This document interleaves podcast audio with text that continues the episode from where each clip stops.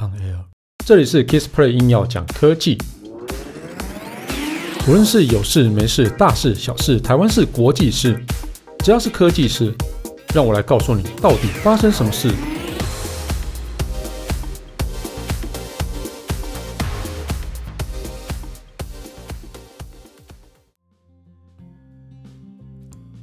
嗨，大家好，我是 Kissplay。大家不晓得有没有开过自动驾驶的一个车辆啊？哦，不晓得你觉得它安全性怎么样？那，我自己有让 使用自动驾驶的朋友带过哦。那因为他要使用了特殊的一个装置，让手不可以手没有不用握在方向盘上面，因此我们就这样子尝试一段路哦。然后发现，在交流道的时候，其实发生了一些小小的一个危险状况。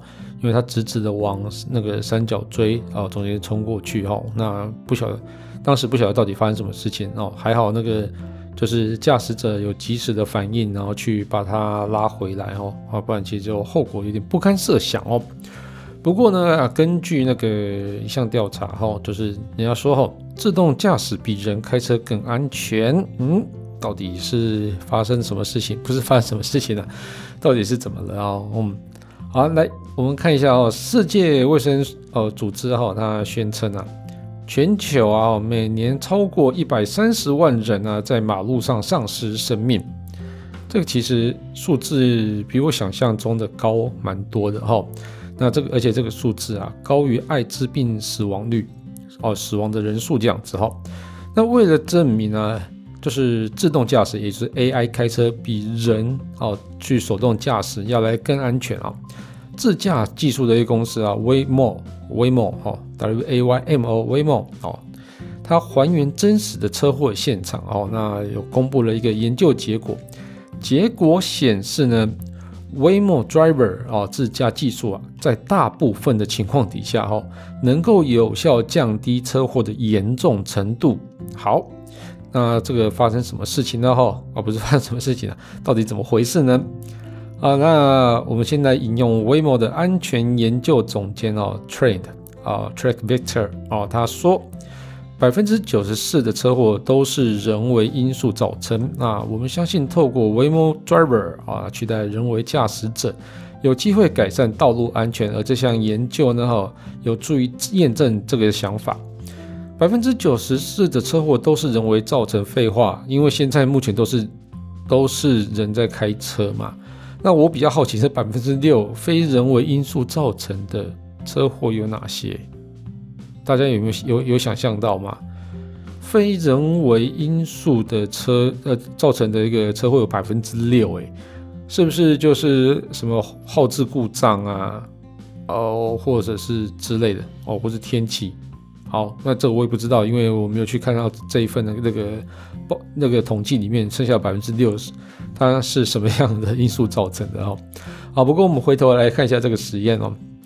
这个实验初期啊威莫他先是收集了美国亚利桑那州哈，然后二零零八年到二零一七年发生有含伤亡的车祸车祸的详细资讯。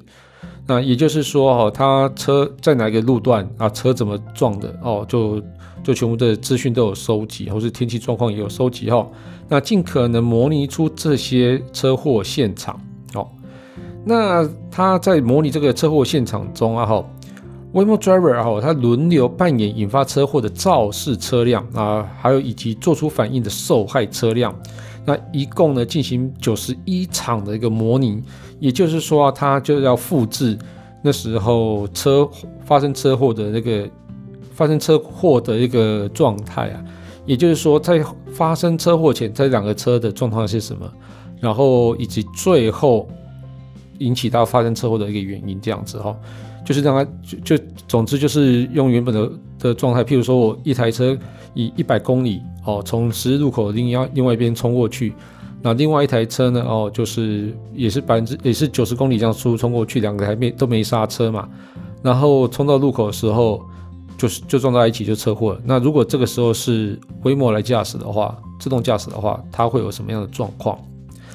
好，那呃，当 Waymo Driver 啊扮演出反应的受害车辆的时候啊，哦，哦，我先讲讲肇事车辆哈。当 Waymo Driver 啊扮演肇事车辆的时候啊，因为自动驾驶啊都会注意交通号志跟速限，所以避免了车祸的发生哦。不过有一场车祸的元凶哦，不过一场车祸的元凶通常就是人为因素了，比如说闯红灯啊，或者侥幸心态啊，或是疲倦分心等等。因此啊，哦，这场研究重点其实是扮演那个受害车辆的一个环节，因为呢，哦，这些肇事车辆根本就不会在 Waymo Driver 上去出现，哦，因为它有遵守哦，就是交通规则啊，哈，啊，那当 Waymo Driver 啊扮演出反应的那个受害车辆的时候，自驾系统啊有完大概完全避免了百分之八十二的一个车祸哦。而且大多数的情况之下都是平稳的通过，嗯，没有需要去紧急刹车这样子哈。那其余的百分之十的场景中啊哈，减少了事故的一点三到一点五倍的严重程度，也就是可能原本是哦全毁，它可能就只有半毁这样子哈。那剩下的百分之八哈，跟现实车祸一致哦，就等于是完全没有避免到。哦，那这个百分之八的原因呢？哈，原因是肇事车辆啊是从后方追撞，所以呢，Waymo Driver 完全没有办法做出任何的反应哦，因为他其实根本就没有去哦，那个 sensor 可能就没有感应到后面的，或者说他从后面呢，你根本就不晓得他会来撞你。好，那换句话说哈，虽然 Waymo 的一个自驾技术啊没有办法完全避免车祸的产生。但是啊，绝对有能力降低车祸的严重性。但是啊，如果车辆啊是从背后方的那个后车追撞啊，这个自驾系统啊其实就无能为力。但但是我觉得这个即使是人也无能为力。所以其实这个有几个方，这个验验证出来有几个可以参考的了。哈，第一个就是说哦，它验证的就是自动驾驶比较安全一点。第二个是哦，他发现他自己的那个。从后面来，他不晓得该怎么反应，所以或许他就会，呃，之后就会去改善这个啊，就是就是从后面过来，然后他可以去做一些反应或者是闪躲这样之后。那事实上啊，目前全世界评估自驾系统安全性啊，没有一定的一个标，没有一个标准存在，然后，那在没有评估标准的情况底下哈，那政府其实大众是应该都会信赖他的一个哦，就是去认证这样子。哦，但是美国的交通部啊，它倾向让私营企业自行去提供自驾系统的一个测试数据。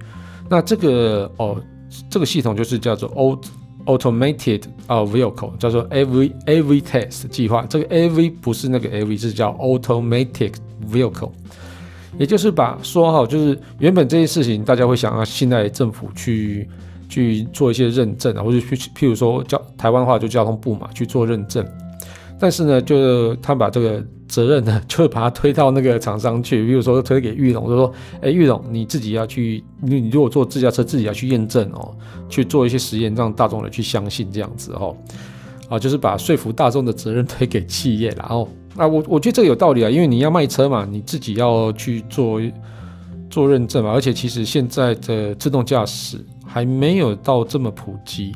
你要一个政府单位，就是专门为你来去做一个测试，那这个好像也是说不过去哦。那可能要到以后比较成熟，大家都比较成熟之后，你可能再去弄吧。哈，因此啊，在这个报道中啊，就是威莫也鼓励同行能够跟上他们脚步啊，透过数据的透明化，向大众去证明自呃自驾技术哦，自动驾驶技术是足以被信任的。好了，那这个这个我觉得蛮有趣的一个议题哦。那这一题这一集节目就到这边告一段落啊。如果你喜欢我的节目的话，欢迎订阅与分享。如果你是 Apple Podcast 的听众啊，别忘了在我上面留个言，让我知道你有在收听。当然，最重要的是帮我打五颗星。如果你有什么问题想要交流的话，也欢迎到 Facebook 粉丝团 Kiss Play K I S P L A Y 上面留言给我。谢谢大家，拜拜。